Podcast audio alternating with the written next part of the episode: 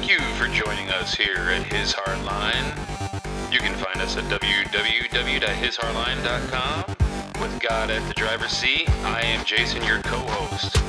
You're listening to 1% or Less with Him. Let's get started. Good evening, ladies and gentlemen. Good evening, good morning, good afternoon, wherever it is that you are at in the world. Wow. Had to really think about that for a minute. I am Jason, your co host. I'm not sure if I should be here today. Apparently, I need to think about some words. Uh, but it is Thursday, June 9th, 2022. It was yet again a, another long 13 and a half hour day for me. So that's probably why we just got back from grocery shopping. And it was just a very long, long, long day. So my brain's a little fried. So forgive me. But today, uh, fried brain and all, we're going to be reading out of the book of Romans, chapter 1, verses 18 through 32. And we're going to be talking about punishment of adulterers because it seems very fitting with, well, just kind of really the state of what's going on in our world and with it being Pride Month. And yeah, I mean, so I kind of landed on this earlier this morning and I started reading through it. I said, you know what, this is going to be a good one for for later. So um, but anyway, just real quick uh, show note the website, as usual, it's www.hishardline.com. For those of you that are new here, share it far and wide. People who don't have Podbean can listen to the podcast at the website, but I do encourage everybody um, start a Podbean. It's free. Give me a follow. This way, you can leave comments. If you listen to the live show, you can you know engage interactively in the live chat. And tomorrow we're going to be having uh, Donna Brandenburg, who's running for governor. Uh, she's going to be giving us a week by week update tomorrow morning at 8 a.m. for his hardline discussion. So hopefully you can all join us there. Um, so yeah, it's been a very, very interesting week. But uh, anyway, but we are doing 1% or less with him. So we're going to keep it straight Bible, straight God and Jesus Christ. That's it today. Okay. So starting with chapter 1, verse 18, it reads, the wrath of God is indeed being revealed from heaven against every impiety and wickedness of those who suppress the truth by their wickedness. For what can be known about God is evident to them, because God made it evident to them. Ever since the creation of the world, his invisible attributes of eternal power and divinity have been able to be understood and perceived in what he has made. As a result, they have no excuse, for although they knew God, they did not accord him glory as God or give him thanks. Instead, they became vain in their reasoning, and their senseless minds were darkened. While claiming to be wise, they became fools and exchanged the glory of the immortal God for the likeness of an image of mortal man, or of birds, or of four legged animals, or of snakes. Therefore, God handed them over to impurity through the lust of their hearts for the mutual degradation of their bodies. They exchanged the truth of God for a lie and revered and worshiped the creature rather than the Creator, who is blessed forever. Amen.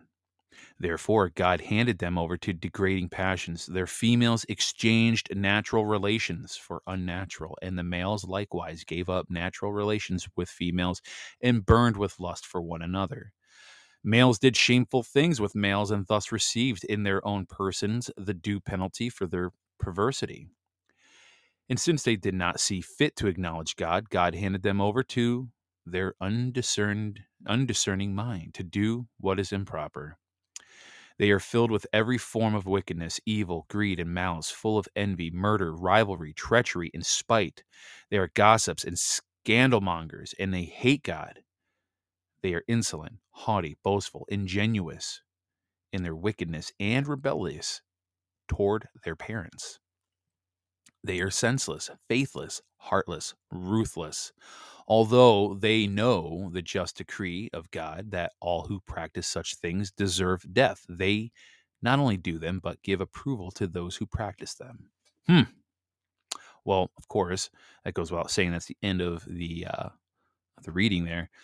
Kind of sounds a little familiar, though, right? With uh, what's going on in our own society. I mean, just the last two verses they are senseless, faithless, heartless, ruthless, although they know the just decree of God that all who practice such things deserve death. They not only do them, but give approval to those who practice them. Why do you think, ladies and gentlemen, why do you think that they it's not enough that they they want pride day. No they want a whole month out of it. A whole month. And not only do they want a whole month but they want all corporations and everybody in the public square out in open public in schools and everywhere you can imagine the grocery stores to TGI Fridays to wherever. They want this touted out in the public square because they want you to embrace it. Because when you embrace it, it makes them feel better about themselves because of the unjust, immoral, and debased, and quite frankly, debauchery type of activity that they're engaged in. Because they're insecure with it. They know it's wrong, but yet even though they know it's wrong and they're insecure with it, they want to force feed this down our throats because they want to make it acceptable in mainstream culture so then they feel good about their terrible decision making of sexual deviance.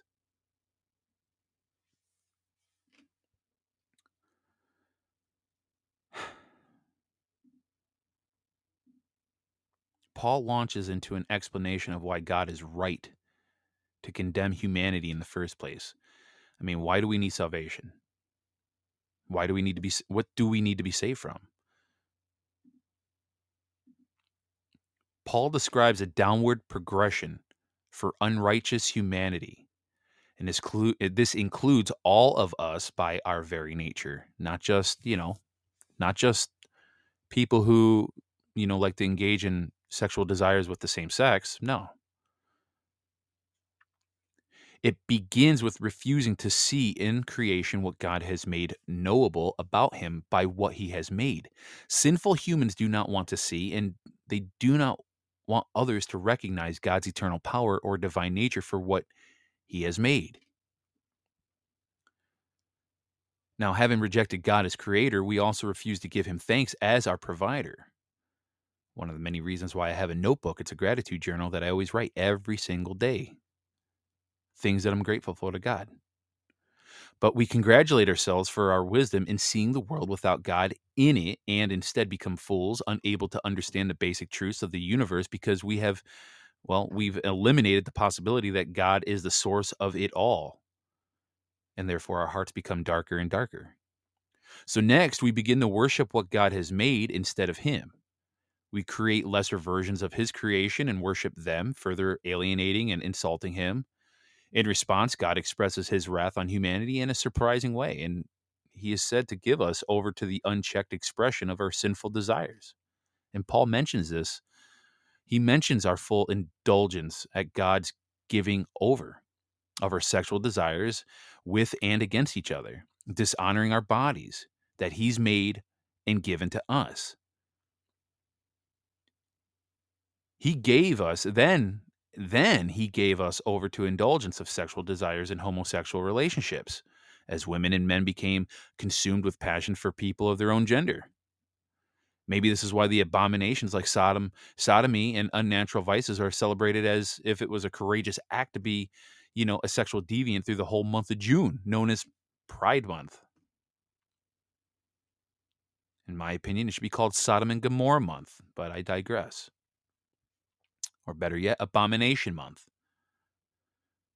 Well, there was another one I thought of earlier today. Maybe it should be called Nuclear Family Destruction Month because that's ultimately what they're trying to do. They're trying to destroy the nuclear family, they're trying to destroy God's perfect design of the family, man and woman, to make children.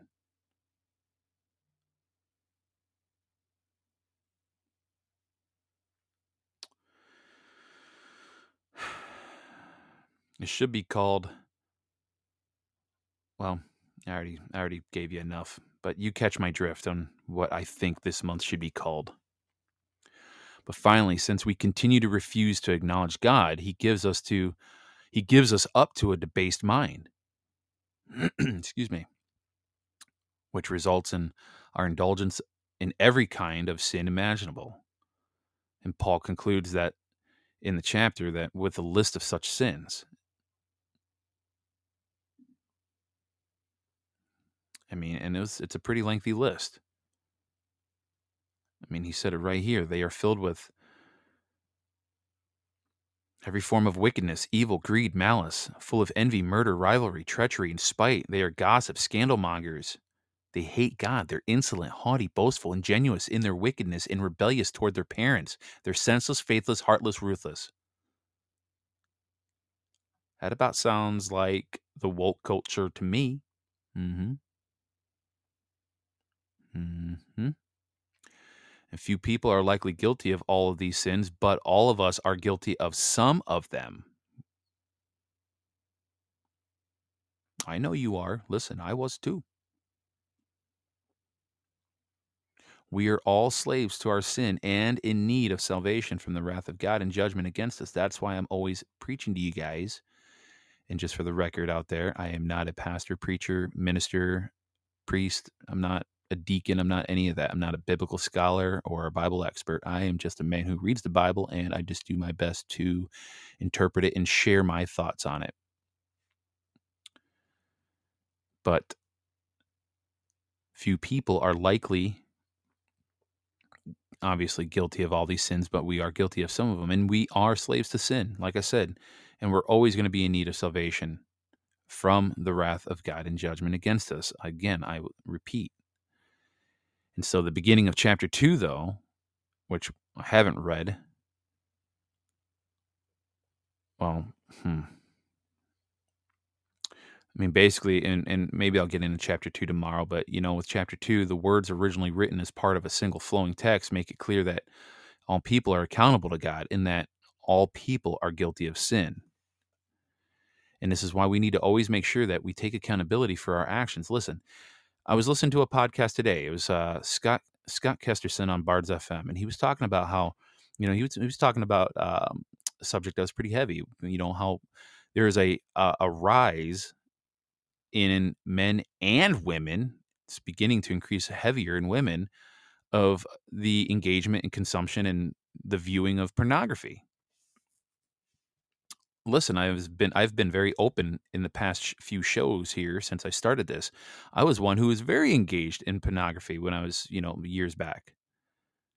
Absolutely. Now am i now? No. Absolutely not. Was it a struggle though when i was trying to battle this you know battle satan and the devil to try to get away from that? Yeah it wasn't easy. It was not easy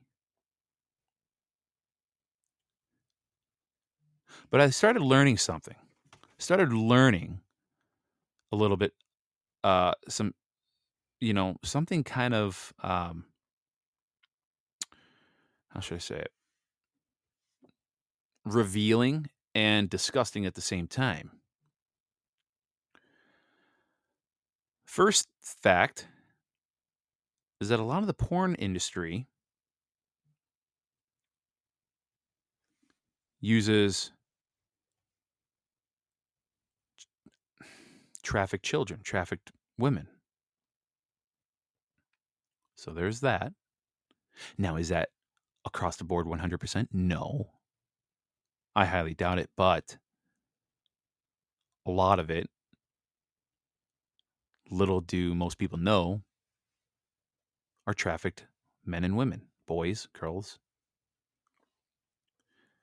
The, here's the other disgusting fact and this goes out to more so the men who think you're watching a hot blonde on that screen doing lewd acts. A lot of them, and again, all of them, no, but a lot of them, just like in Hollywood, just like in our, you know, in our political arena, a lot of them are gender flipped men that turned into women.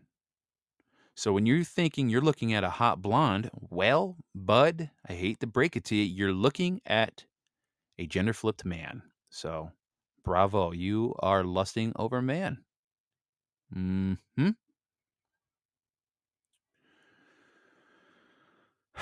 You see how evil grips you? Do you see the inversion of God's perfect design of this world? That's what Satan wants to do. He wants to take everything that was glorious and blessed and made in the image of God, and he wanted to bastardize it and invert it and flip it upside down on its head so that you would forget about God.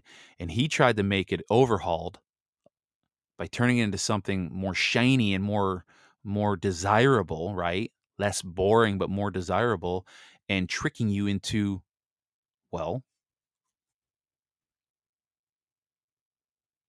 being insolent, haughty, ingenuous in your wickedness. I mean, this is what Satan does.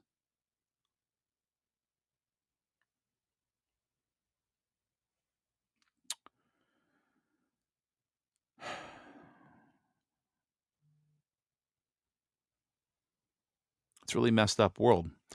But listen, all you got to do is ask Christ each and every day to be in your heart. And ask for forgiveness and say, Jesus, I can't beat this alone. And you know, now that I'm thinking about it, I do want to have my friend Aaron and John on the show, maybe Jonas. Those three boys, I shouldn't even call them boys, men. Those three men, they haul fuel just like I do. And they have a uh, ministry they do uh, at the church that they attend. And it's a uh, evening ministry for men who deal with the addiction of pornography. I'd like to have them on because this seems to be a very widespread problem.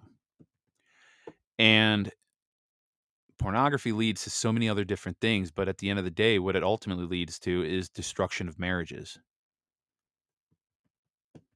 Because you build up in your mind what you see on the screen, you think that, that how, that's how reality should be. So then, you know, when you're supposed to be enjoying relations, if you will, with your spouse, more than likely you're probably not going to enjoy it. Why? Because you have something else. You got Hollywood built up in your mind. You got a screenplay built up and and and and fantasy built up in your mind. So it's not good, okay? And I'm not saying it's easy to get away from it, but you can do it. You that's why you got to ask Christ to be in your heart. Be like, God, Christ, Jesus, please. You're the only one that can walk me through this and fix me. So that's all I have for today. I know we went a little over the 15 minute mark, but hey, this is a very important topic that I think needs to be covered because our society is riddled with this nonsense, especially on this wonderful month they call Pride Month. Yeah. Notice that Pride Month is in June, which is the sixth month of the year. And you know the devil, he loves that number six, especially when it is in multiples. So, again, I digress. So, that concludes uh, another episode of 1% or Less with Him. I am Jason, and we're going to end this with a prayer. Heavenly Father, first, we send up so much gratitude towards your way for giving us another day of life and good health for not just ourselves, but our families. Thank you for the wisdom in your book. And we pray that those out there who are struggling through, well, what we just talked about in this show, I pray that people have the courage, you know, the courage and the self-awareness to hold themselves accountable and to come to you come to the foot of the cross and ask not only for forgiveness but ask for help to amend their life and to rebuild it into something more pure and holy and and really into something that really is favorable in your mind and eyes father. You know all the sins that we were going to fall to. You you've clearly made that very clear. So i pray for everybody out there who's struggling with this with this well with this struggle that you help them and walk them through it like you helped me. And we pray all this in your Holy Son's name, Jesus Christ. Amen. I do want to add a little note to that on top of that. I will say this, and this is where my wife really fully knew I was for real. Because every once in a while, before, not she doesn't anymore, but for a while there, um, you know, probably a year ago, I haven't heard this question in a while. You know, she'll ask, you know, do you ever Do you ever miss watching? Do you do you, do you watch porn?" I'm like, "No." And and she believes me, you know, but she felt like for a while that she still has to ask that question, and rightfully so. Rightfully so. I don't get mad about it. Rightfully so. And one day, I, I'll, I'll end with this little short, teeny tiny story real quick, and then I'll hang it up. But one night, she was what was she looking for online? She was shopping for something. I want to say it was like a a bra. I want to say it was like a bra, like not lingerie, but like just like a genuine bra. Um, and and of course she always likes to ask my opinion. You know, she's like, you know, uh, what do you think of this? And uh, I and, and I got to pause there for a second. Little sidebar. I notice I did that. You know, you know, you know, stuff. I'm trying to really cut that out of my um my vocabulary. So my apologies. I'm trying to be very diligent with that to avoid saying you know. Uh, so anyway, but she she gave me her phone. She goes, "What do you think of this?" And I took her phone and I looked and not thinking. And of course, there's women on there with just wearing bras. I'm like, mm, you pick. And she goes, well, no, I, I like to get your opinion. I'm like, no, I'm like, I really don't want to look at that. Well, what do you mean? I'm like, I said, babe, I said, here's the thing. I said, when I gave up and, and got away and, and fought the struggles and, and the addiction of pornography, that right there is a very easy way to you know for the mind to want to get back into that like all it takes is just something subtle like that then your mind starts to wander right? And then the lust right? No. So i said please if you can i, I trust i trust your i trust your uh your um fashion sense that you're going to pick the right you know bra but don't show that to me because i don't want to see the women in that catalog on your phone because again it could lead eventually the desire to want to again eventually engage in pornography. So again it's just one of those things. So but uh yeah and so now she doesn't even ask that question anymore but uh, you know like i said it's a it's a struggle ladies and gentlemen okay? And like i said this is a rising problem in both men and women not just men women too. And so yeah, it's uh, it's it's a very it's a very interesting world, but uh, I, I felt it very heavy on my heart to read this um, this passage because I think it I wasn't the only one that dealt with this, um, but I think there's a lot of people out there that are dealing with it still actively, and you know, with people not having a real strong foundation or a belief in God, let alone know Him you know people turn to a lot of different dark things a lot of uh, areas that you know you always hear people say well i have a you know i have a void in my heart or you know i feel like something's missing and people will either turn to drugs or gambling or pornography or binge watching netflix or shopping or whatever it's never enough. That will never be enough to fill that empty hole. That empty hole has to be filled with Christ. That's why it's so important that you invite Christ in your heart each and every day, because that right there is what will fill that void and make your heart whole. I had that empty void for such a long time, and I thought two new Mustangs and a pickup truck would fix it. You know what I realized? It didn't fix it, but what it did do was it made me cringe at the beginning of every month when I had that payment come out of $700, $775. I'm like, oh, I'm like, why did I do that? Anyway, that's all I got for the day. I hope this was, um, how should I say it? I hope you take what I say here on this particular Bible podcast to heart because it is a very very hard subject not only to discuss but it's a hard subject for people to take ownership on because it's an uncomfortable topic it's a shameful topic but mm, like i said it's not shameful to me I, I, I'll, i'm straight up about my past all right? I mean i mean like i said you know i was you know i was a dj what do you expect? I was an intentional sinner. I was promiscuous i drank a lot i smoked a lot of marijuana Yes, I tried cocaine once. That was enough for me. That sucked the next morning. But the bottom line is, we all have a past, and some people are still dealing with those vices. So, eyes on the cross, prayers up, invite Christ in your heart, ask for forgiveness, and say, God, you're the ultimate. You're the ultimate renovator here. You are the only one that can renovate my life and make me into something better. I give 100% surrender over to you. Do your job. I trust you. Boom, that's it. And you keep doing that. And again, it's going to be a struggle, but you keep doing that, you'd be amazed at what that will do for you. So, all right, I jabbered on enough. It's been 25 minutes going on 26. Oh, hi, Destry. See you there right there in the chat. Um, but anyway, I hope you all have a wonderful, wonderful evening, morning, afternoon, wherever you are in the world, because I have. Uh, it's kind of funny. Got some listeners over there in the United, uh, the Arab Emirates and Germany and Russia. It's pretty cool. France. So, have a blessed day, everyone, and we will catch you tomorrow for uh, His Hardline discussion. Again, we're going to be talking with Donna Brandenburg at 8 a.m. She's going to give us an update for the week of kind of the nonsense that she's been dealing with, you know, since they kicked her off the ballot. And if you're not from Michigan, it still might be pretty important for you to listen to because not only is she, you know, going to be very uh, an important figure that I think is going to be um, very historic in nature for the state of Michigan, but I truly believe it's going to be very his- historic. She will be very historic in nature for the nation, and I would love to give get into it more, but um, that's a topic for a much later date um, as more things continue to happen. But I will say this: we do win.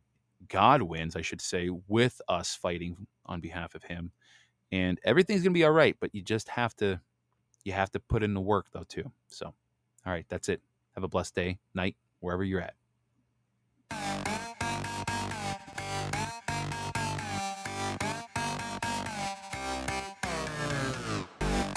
Say thank you again for joining us here at His Hard Line. You just listened to 1% or Less with Him. Don't forget you can find us at www.hishardline.com. We look forward to seeing you next time. Have a blessed day.